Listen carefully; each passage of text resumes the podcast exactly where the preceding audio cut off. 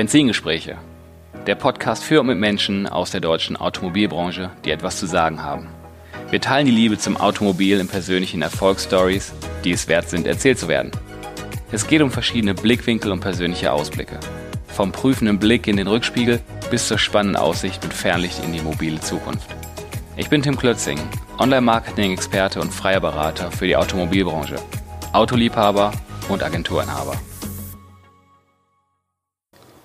Ja, herzlich willkommen zurück zum Podcast Benzingespräche. Heute eine neue Ausgabe und ein neuer Gast und äh, wie üblich machen wir erstmal ein kleines Intro. Und zwar Leiter Vertrieb Skoda Deutschland seit 2015, zuvor aber auf Handelsseite. Und ich habe so den Eindruck gehabt, äh, vielleicht ein bisschen gelangweilt gewesen, weil direkt wirklich äh, mit mehreren Funktionen bei Dürkop unterwegs. Und zwar Vorsitz des Vorstandes, Geschäftsführung Dürkop Prenzlauer Berg GmbH, Sprecher der Geschäftsführung und weitere sind da in deinem Xing-Profil noch aufgetaucht. Brauchen wir jetzt nicht näher drauf eingehen. K.com, das ist für mich so ein bisschen Berührungspunkt damals gewesen in der Wahrnehmung, schon einige Jahre her, weil das eine Marketingagentur in, der, in dem Kosmos Dürkop war. Und äh, das ist mir halt aufgefallen. Verschiedene Posten bei Peugeot und Suzuki, und da sprechen wir wirklich mit einem echten Kenner der Branche. Das haben wir im Gespräch vorher schon auch so ein bisschen festgestellt. Kennt ungefähr jeden. Willkommen, Stefan Enquari. Hi. Hallo. Schön, dass wir das heute äh, hier machen können und dass du dir die Zeit genommen hast. Und äh, für ein Automobilthema haben wir auch absolut den passenden Treffpunkt, einen Flughafen, den Frankfurter Flughafen. Ne? Ja, das stimmt, aber ähm, ich glaube, da kann man gut mit dem Auto anfahren, aber man kann ihn natürlich auch anfliegen oder auch mit der Bahn kommen. Also ist überhaupt ein zentraler Knotenpunkt und unser Treffpunkt heute. Ganz genau. Und ich weiß ja auch, dass du relativ häufig hier bist. Wir sind auf Facebook auch befreundet und äh, da sehe ich ja häufig einen Reisenden. Das bist dann häufig du, weil du bist schon viel unterwegs. Ähm, ja, also ich poste ja auch nicht alles, aber ähm, ich poste ja in erster Linie auch im Zusammenhang mit Skoda und es ist mir auch wichtig, einfach auch zu zeigen, wie eben Skoda sich weiterentwickelt und welche Termine dafür auch notwendig sind. Mhm. Ja, das ist schon, ist schon viel. Ne? Also kannst du, kannst du sagen, wie viel, wie viel du auf Reisen bist, so prozentual? Bist du eher hier in deiner Homebase bei Skoda in, in Weiterstadt oder bist du mehr wirklich? Äh, also Gemessen habe ich das nicht. Ähm, ich weiß aber äh, von meinem bevorzugten Airline, dass ich letztes Jahr ungefähr 120 Mal in einem Flugzeug gesessen habe. Okay. Und äh, irgendwo hingeflogen bin, da waren auch ein paar private Flüge dabei, mhm. aber im Großen und Ganzen ist das schon geschäftlich getrieben. Schon viel Flieger, ne? Ja, kann man so sagen. Mhm. Ja ist nicht unbedingt äh, immer lebensqualitätserhöhend, aber ähm, ist, glaube ich, auch eng mit der Aufgabe verbunden und auch so, wie ich die Aufgabe verstehe. Mhm. Vorher bei Dürkop warst du ja sehr zentral ähm, stationär dann. Das Gegenteil kann man sagen? Nee, würde ich auch nicht sagen. Ich hatte Büros, mein Hauptbüro war in Braunschweig, aber es gab auch noch ein zweites Büro in Berlin, weil wir dort eben die Dienstleistungseinheit hatten als Zentrale. Aber aufgrund der vielen Gespräche mit den unterschiedlichen Herstellern, die im Portfolio waren, äh, natürlich auch sehr oft im Frankfurter Raum, weil viele Hersteller dort mhm. ihre Zentrale haben. Ja, bis 13 Marken hattet ihr bei Duocorp in etwa. In der Spitze schon, wobei sich das Ganze auf fünf, sechs Kernmarken konzentriert mhm. hat. Aber wenn, wenn du Fiat als Kernmarke hast, dann äh, ist es oftmals so, dass ja dann damit auch Alfa Romeo oder Jeep verbunden ist und daraus äh, gibt es, hört sich das als riesiges Markenportfolio an, mhm. aber die Schwerpunktmarken waren fünf oder sechs. Mhm, okay. Wenn wir unser übliches Format wieder aufnehmen, dann schauen wir erstmal in den Rückspiegel. Und äh, zu deinem Werdegang, 65er Baujahr, verheiratet, zwei Kinder, lebst in Weiterstadt bei Darmstadt, wo auch die äh, Skoda Auto Deutschland Zentrale ansässig ist. Den Betriebswirt, den habe ich ja noch relativ einfach gefunden. Das andere musste ich, musste ich mir sagen lassen. Ausbildung zum großen Außenhandelskaufmann. Das sind so deine Werdegänge. Und was ähm, ich jetzt in der Recherche nicht so ganz rausspüren konnte. Wie bist denn du in die Automobilbranche gekommen? Was, was hat dich denn da so reingezogen? Was war denn da der Auslöser? Eigentlich ein verrückter Zufall. Ich habe während meines Studiums als Tennistrainer gearbeitet und habe jemanden kennengelernt, der hatte eine Suzuki-Vertragshandlung für Motorräder in meiner Heimatstadt Trier. Und der hat Tennisstunden von mir bekommen und hat irgendwann mir erzählt, dass er da eigentlich gar keinen Bock mehr drauf hat. Mhm. Und ich hatte, ich war, war und bin begeisterter Motorradfahrer und hatte einen, einen Freund, der von der technischen Seite her kommt. Und dann haben wir uns darüber unterhalten, im zarten Alter von 23 Jahren, ob wir nicht einfach mal den Betrieb mit Existenzgründerdarlehen übernehmen sollten. Das haben wir dann getan. Und so bin ich in, in die zumindest mal motorisierte Szene gekommen und ähm, habe dort äh, sozusagen den Vertrieb gemacht und mein Partner eben den, den Servicebereich und ähm, wir haben uns halt ähm, für einen Verkaufswettbewerb qualifiziert, beziehungsweise wir haben den gewonnen und sind dann mit dem Management von Suzuki Deutschland Motorrad, drei Wochen Motorrad gefahren. Und am Ende dieser Reise haben die mir ein Angebot gemacht, ob ich nicht zu ihnen wechseln will. Und so ging die Reise eigentlich los. Ach, meine Güte. Ja. Also, also Manchmal gibt es Zufälle. Absolut. Also ich äh, merke das in den Gesprächen, die ich auch für den Podcast führe, aber auch unabhängig so in der Agenturwelt dass so die Einstiege entweder so ganz klassisch, ja, die Eltern haben es vorgelebt oder halt so komplett quer und das ist aber immer wieder eine Story, finde ich. Ja, wenn du, ich bin seit dem 15. Lebensjahr motorisiert mhm. über Zweiräder, mhm. bin ein wirklich begeisternder Motorradfahrer und konnte dann auch ein Hobby zum Beruf machen und äh, auch ganz erfolgreich, sonst hätten wir diese Incentive-Reise nicht gewonnen. Mhm. Ja, war eine coole Zeit äh, mit 23 Unternehmer. Mhm. Ähm, auch ein bisschen Lehrgeld gezahlt, wenn so erfahrene Außendienstkollegen vorbeikamen und so einem Jungspund erklärt haben, was er alles einkaufen sollte. Und da war nicht immer nur ein Treffer dabei, aber man lernt damit schneller. Mhm, okay. Ich habe auch äh, für meinen Teil mit der Agentur, ich habe auch sehr lange gebraucht, um so meine persönlichen Hobbys, weil ich auch schon mein ganzes Leben lang, meine beiden Brüder waren immer motorverrückt. Ne, Ob es Zweiräder, Vierräder waren, mein ältester Bruder damals noch so einen schönen Manta GSI mit Fuchsschwanz, das ganze Programm. Im Ruhrgebiet gibt es halt sowas. Das hat mich immer angefixt und irgendwann in der Agenturwelt, Marketing schon lange gemacht, habe mich das Thema wieder voll eingeholt und letztendlich machen wir Automarketing. Und für mich treffen da äh, das Hobby und eine Leidenschaft äh, das Einzige, was ich kann, Marketing. Und von daher ist die Welt für mich jeden Tag in Ordnung. Die Geschichte ist ja ähnlich, äh, sieht man ja an meinem Werdegang. Irgendwie hat mich diese motorisierte individuelle Mobilität nicht losgelassen. Nach zwei Rädern kamen einfach mal noch mal zwei dazu und aus zwei wurden vier, mhm. aber die sind es bis heute und äh, äh ich glaube, die werden es auch in Zukunft noch okay. sein. Und jetzt fängst du an, bei Skoda zu versuchen, Zweiräder zu produzieren. Nein, also wobei Skoda aus seiner Geschichte heraus ja aus dem Zweiradbereich kommt, denn die mhm. unsere Unternehmensgründer Laurin und Clement haben mit Fahrrädern begonnen. Mhm und sind erst über, über ein paar Jahre Entwicklung und äh, sind sie erst in den Vierradbereich äh, gewechselt und äh, haben begonnen, äh, Skoda-Fahrzeuge zu produzieren. Also insofern hat es auch dort eine Verknüpfung zum Zweirad, allerdings mhm. nicht zum motorisierten Zweirad. Du bist jetzt seit 30 äh, Jahren im Autohandel oder in der Autobranche unterwegs, muss man ja sagen, weil du Autohandelsseite gemacht hast und jetzt äh, Importeursseite äh, verkörperst, in verschiedenen Positionen. Und äh, wie hat sich das denn so entwickelt, dass du äh, so, einen, so einen Bogen gegangen bist? Also jetzt haben wir den Anfang schon ein bisschen aufgerollt, dass du bei Suzuki dann... Ja, ich war, also wie gesagt, ich war erst ähm, Suzuki-Händler.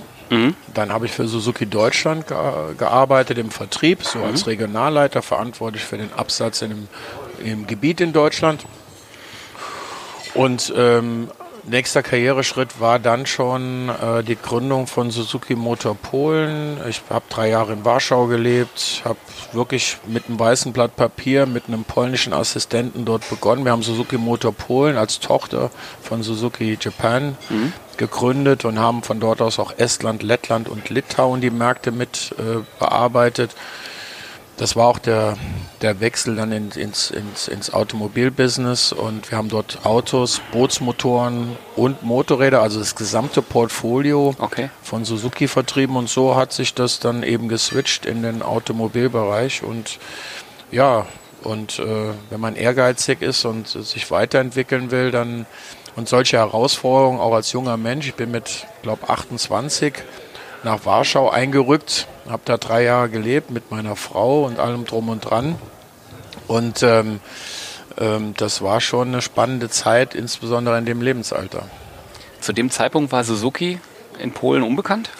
Die gab es gar nicht. Gab es gar nicht. Also Wir haben das Unternehmen gegründet, also Start-up so Heute würde man Start-up dazu aber sagen, schon lizenziert, aber offline also genehmigt. ja, ja. Wie gesagt, im Auftrag von Suzuki Japan haben wir haben wir dieses äh, Tochterunternehmen gegründet und dann eben auch personell aufgebaut, Händlernetz gestellt. Also und wow. so war der Switch gegeben auch zum Hersteller, erstmalig zum Hersteller.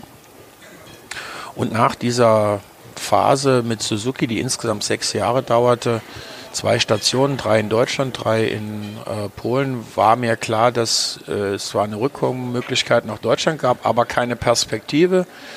Und so kam der Switch dann zu Peugeot in den PSA-Konzern. Mhm. Erst verantwortlich wieder für eine Werksniederlassung, also damit wieder Handel, Retail. Mhm. Dann verantwortlich für alle Werksniederlassungen in Deutschland, mhm. damit wieder Hersteller.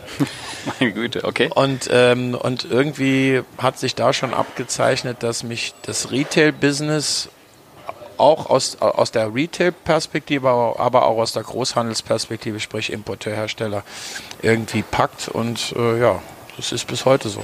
Mhm, okay. Und wie kam dann Dürkop ins Spiel? Naja, nach sechs Jahren äh, bei Peugeot war wieder so ein Punkt erreicht, äh, wo man, wo ich für mich entschieden habe, ich brauche nochmal eine neue Perspektive.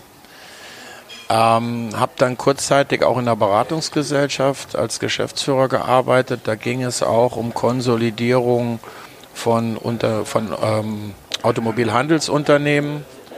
Zu dem Zeitpunkt war ein börsennotierter Versicherer, war der Aktionär von einigen oder Gesellschafter von einigen Autohausbeteiligungen in Deutschland. Und die haben halt einen Manager gesucht, der eben dieses, dieses Konstrukt führt. In der Gesamtsumme 1,2 Milliarden Euro Autohandelsumsatz, verschiedenste Beteiligungen, mehr als 50 Standorte in Deutschland verteilt, mhm. sehr umfangreiches Markenportfolio. Ja, und der bin ich dann geworden. und ähm, ja, dann gab es und unter anderem eben auch äh, im operativen Geschäft für die Dürkop-Gruppe zum damaligen Zeitpunkt verantwortlich. War eine mhm. Unternehmenssanierung in dem Fall, mhm. also Standortschließungen runter reduziert auf zehn Standorte. Am Schluss waren es dann wieder 22 und ein Teile Logistiklager. Also dann, also nach der Konsolidierungsphase gab es mhm. dann auch ein schönes Wachstum. Okay. Also hast du eher den den Sechsjahresrhythmus, wenn ich das jetzt so rausgehört habe, so ein bisschen, ne? Nee. Ähm, Vorher, äh, Suzuki waren auch sechs, Ja, es waren du? zweimal Peugeot sechs, sechs Jahre in der Tat. Ähm, aber bei Dürkop habe ich es fast 13 ausgehalten. Ja, ist ein also ist auch irgendwie war sowas, also zweimal sechs sozusagen. Zweimal sechs, ne? genau. Aber ja, ähm, es war schon äh, die längste Phase bis jetzt, äh, weil bei Skoda bin ich jetzt knapp vier Jahre. Mhm, okay. Und ähm, bei Dürkop hast du aber auch äh, Marketing mitgemacht, wenn ich das richtig gesehen habe. Oder, oder wie ist die Schnittstelle? Also darüber habe ich dich die ersten Male wahrgenommen äh, in der Szene. Klar, als, als äh, Vertreter oder, oder Vorstand von der Dürkop-Gruppe. Und dann zu meiner Zeit ist echt schon lange her, wo wir auch als Agentur so geguckt haben, wer ist denn dann noch auf der Landkarte und wer ist denn potenziell noch interessant und groß? Und dann kamt ihr halt äh, um die Ecke mit, mit der Größe und dann hatte ich halt mal so recherchiert, wer ist denn die Agentur von Dürkop? Und dann habe ich halt die Carpuncom entdeckt und dann ist meine Neugier wie heute ja noch nicht befriedigt. Da muss ich ja gucken, wer das macht. Und dann so, aha, der hat ja irgendwie auch irgendwie Marketing ja, als Interesse. Ähm, ein Teil äh, des Sanierungskonzeptes war, ähm, die einzelnen Unternehmensbereiche wieder ihren Kernaufgaben zuzuführen. Oder eben Dienstleistungen, die notwendig sind, um eine Autohandelsgruppe in dieser Größenordnung zu betreiben, auch mit Profis auszulagern. Weil natürlich hat jeder Verkaufsleiter oder jeder Geschäftsführer eines Standortes die Meinung, dass er durchaus eine eine Ahnung von Marketing, Autohaus-Marketing hat. Äh, zugegebenerweise ist das in vielen Fällen auch so, aber auch in manchen Fällen nicht. Und wir haben einfach entschieden, ein neues Tochterunternehmen zu gründen, nämlich die CARCOM. Mhm. als Marketingunternehmen, was nicht nur für die Dürkop-Gruppe gearbeitet hat, sondern auch für andere Autohandelsunternehmen. Ähm, natürlich nicht für welche, die im direkten Wettbewerb in den Märkten stehen. Das ist, glaube ich, jedem klar, dass das nicht so gut funktionieren würde. Ja. Und, ähm, und das war meine Idee oder mein äh, äh Konzept, weil wir haben damit Marketing-Spezialisten, die Autohandelsmarketing verstehen, zu uns ins Unternehmen holen können, aber die in einem eigenen Business Case gefahren, mhm. ohne Zusatzbelastung, sogar mit eher mit Entlastung der Standorte. Mhm und für den Markt geöffnet und zum Schluss hatten wir doch ähm, insgesamt 22 Autohausstandorte der Dürkop-Gruppe in der Betreuung, aber fast die ähnliche Zahl außerhalb der Dürkop-Gruppe. Hm. Und äh, da waren zum Schluss dann sieben, acht Mitarbeiter, die eben Autohandelsmarketing digital wie offline eben gemacht haben und es war ein eigener Business Case. Mhm. Hat Geld okay. verdient. Okay. Ja, dass, dass die K.com für andere noch tätig war, habe ich damals nicht genau rauslesen können. Mir war natürlich die Nähe zu Dürkop natürlich aufgefallen. Und was du gerade ansprachst, dieses äh, Bündeln an Kompetenzen, ist ja auch das, was, was wir immer sehen, ist, dass wenn Autohandelsunternehmen in verschiedenen Größen, die haben halt häufig keine Marketingkompetenz. Das ist häufig in der Geschäftsführung angelagert oder angesiedelt, äh, um es genauer zu formulieren. Und die Geschäftsführung in einem Autohaus oder einer Autohausgruppe hat normalerweise andere äh, Aufgaben als Marketing zu tun im Kern. Und ähm, da treffen wir halt häufig schon den, den Kern, so dass es dann irgendwie mitgemacht wird und teilweise halt Marketing auch einen schlechten Ruf hat, weil es ja immer belastet, weil es nicht die Kernkompetenz ist. Das ist so meine Erfahrung. Naja, es gibt ganz viele Führungskräfte im Automobilhandel, die auch Spaß daran haben, weil äh, im Zusammenhang mit den unterschiedlichen Kommunikationsplattformen, Offline-Zeitungen, früher hat man ja sehr viel Zeitungsannoncen geschaltet oder Online-Plattformen etc., äh, verbinden sich einerseits interessante Gespräche, andererseits sehr schöne Einladungen. Mhm und äh, ich glaube, das größte Problem, was wir seinerzeit hatten, als wir gesagt haben, wir machen eine eigene Agentur, war, dass meine Standortverantwortlichen Angst hatten, sie werden von der örtlichen Zeitung nicht mehr äh, zu einem Glas Bier und einem Essen eingeladen.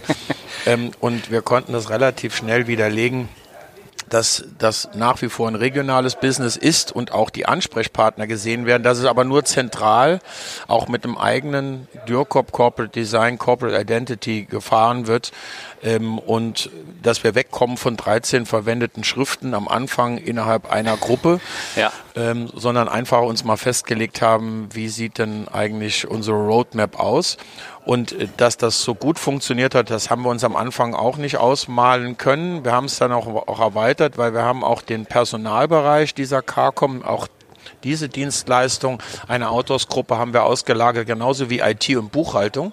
Und wir haben beide äh, oder beziehungsweise alle drei Stränge dann an den Markt gebracht und auch äh, wir haben auch Buchhaltung für andere Unternehmen gemacht. Wir haben IT inklusive Serverfarm für andere Unternehmen gemacht und haben damit auch Geld verdient, ganz nebenbei. Also die CARCOM als Gesamteinheit, mhm. nicht nur im Marketingbereich, war für uns höchst profitabel. Ja, spannend. Also wenn ich jetzt so diese CARCOM so aus deinem Lebenslauf so ein bisschen raus, äh, raushole, gerade ist es persönliches Interesse, weil ich halt in dem Bereich nun mal auch beheimatet bin. Also äh, da wollte ich ein bisschen, ein bisschen mehr zu wissen. Alles gut. Okay.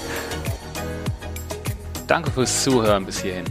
Weiter mit der Story geht's im zweiten Teil.